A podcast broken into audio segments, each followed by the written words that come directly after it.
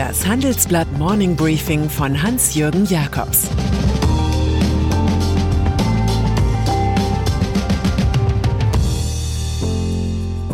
Guten Morgen allerseits. Heute ist Mittwoch, der 6. Mai. Und das sind heute unsere Themen. Obergrenze für das Virus. Europa-Schelte aus Karlsruhe. Warren Buffett erlebt Pleite in Krefeld. Im Folgenden hören Sie eine kurze werbliche Einspielung. Danach geht es mit dem Morning Briefing weiter. Refinitiv, der globale Anbieter für die Finanzmärkte mit offener Datenplattform und modernsten Technologien. Refinitiv ermöglicht effizienten Handel, erfolgreiche und nachhaltige Anlageentscheidungen sowie die Bekämpfung von Finanzkriminalität. Refinitiv, Data is just the beginning. Deutschland. Man muss sich die Bundesrepublik derzeit als Matrix vorstellen. In den Zeilen die Bundesländer, in den Spalten die Corona-Einsatzgebiete wie Schulen, Kitas, Gaststätten, Sport. Es ist eine krude Matrix, die drei Geschwindigkeiten widerspiegelt, mindestens. Nachdem sich einzelne Bundesländer, zuletzt Bayern, mit Entspannungspolitik gegen den Lockdown profiliert haben, bleibt der Kanzlerin heute in ihrer Videoschalte mit den Ministerpräsidenten wenig mehr als die Buntheit der Republik festzuschreiben. Angela Merkel, die Wächterin über das Virus, wird zur Beobachterin einer entfesselten Republik. Neue Norm soll nun sein, ein Landkreis darf pro Woche nicht mehr als 50 Neuinfektionen auf 100.000 Einwohner aufweisen. Sonst geht es zurück in die alte Restriktion. Merkels Kampf gegen eine Obergrenze für Flüchtlinge dauerte erheblich länger als ihr Kampf gegen eine Obergrenze für das Virus aus Wuhan. Ein paar Details der Aktion Große Lockerung sind schon bekannt. Zum Beispiel das Gastgewerbe sperrt zwischen 9. bis 22. Mai die Türen auf. Es gibt offenbar wenig, was nicht wieder öffnet. Auch die Fußball-Bundesliga soll wegen der Sonderstellung von Berufssportlerinnen und Berufssportlern starten dürfen. Nur wann? Es müsse eine zweiwöchige Quarantänemaßnahme, gegebenenfalls in Form eines Trainingslagers vorangehen. So heißt es in der Beschlussvorlage. Das deutet auf den 22. Mai. Was das so gelobte Hygiene- und Sicherheitskonzept der Fußball-Bundesliga wert sein kann, hat das Video des Berliner Profis Salomon Kalou illustriert. An Körperkontakten in der Kabine mangelt es jedenfalls nicht. Es ist selbsterklärend, wie Weiland das Ibiza-Video. Das wird die Politik ebenso wenig von einem Okay abhalten wie die Tatsache, dass die Clubs ganz unterschiedlich mit den offiziell zehn positiven Tests von Spielern umgehen. Während Köln oder Gladbach nur die betroffenen Akteure pausieren lassen, schickt Erzgebirge Aue aus Fürsorgepflicht die ganze Mannschaft für drei Tage in Quarantäne. Vielleicht ist es ja einfach so, dass manche in der Gesellschaft regelrecht nach Ersatzhelden im Fußball dürsten. So etwas kann sogar die Tristesse leerer Arenen verdrängen. Vielleicht aber finden die Deutschen nunmehr auch vermehrt Idole in der Politik. Der Freiburger Professor Ulrich Bröckling jedenfalls schreibt in seinem lesenswerten neuen Buch Postheroische Helden ein Zeitbild über ein State of Exception, der nach exzeptionellen Gestalten rufe. Stutzt der Normalbetrieb die Menschen auf Durchschnittsgröße, so blüht das Heroische im Ausnahmezustand.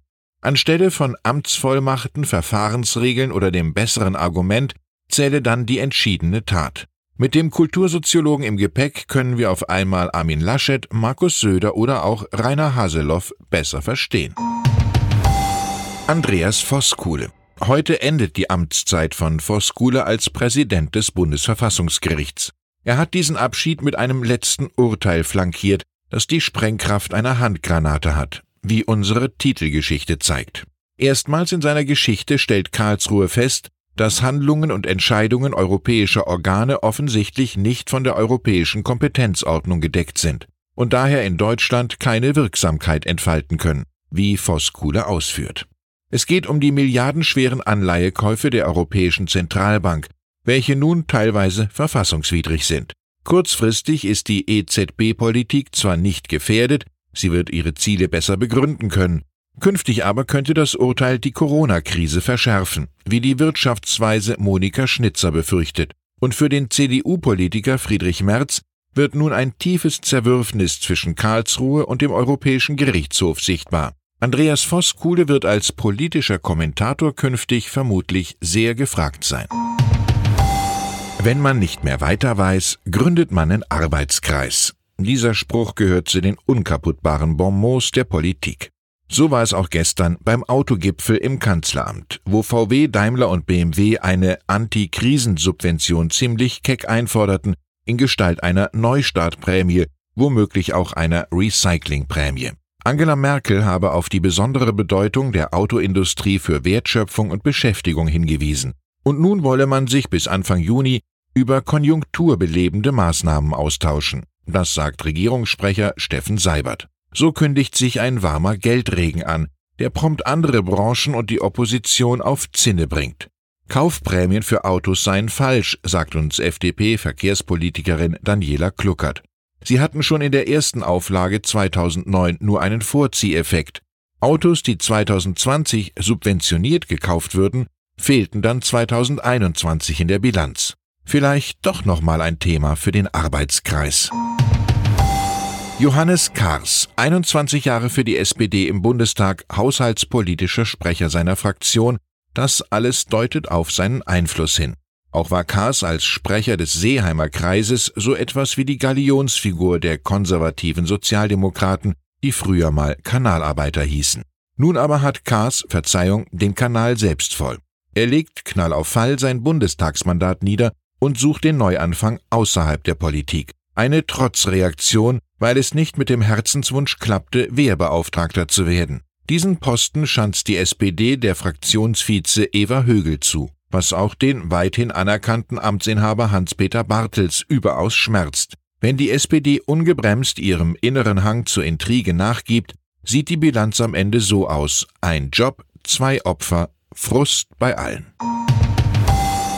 Der Cyberangriff gehörte zur Spionagekampagne Fancy Bear und raubte im Frühjahr 2015 dem IT-System des Bundestags mehr als 16 Gigabyte Daten.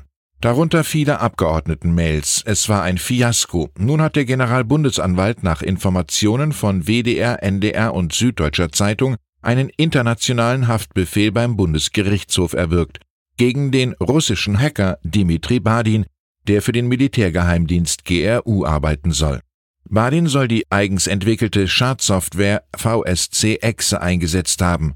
Auch die USA suchen bereits seit zwei Jahren nach dem Mann, der an Hackerangriffen auf die Demokratische Partei vor den Präsidentschaftswahlen 2016 beteiligt gewesen sein soll.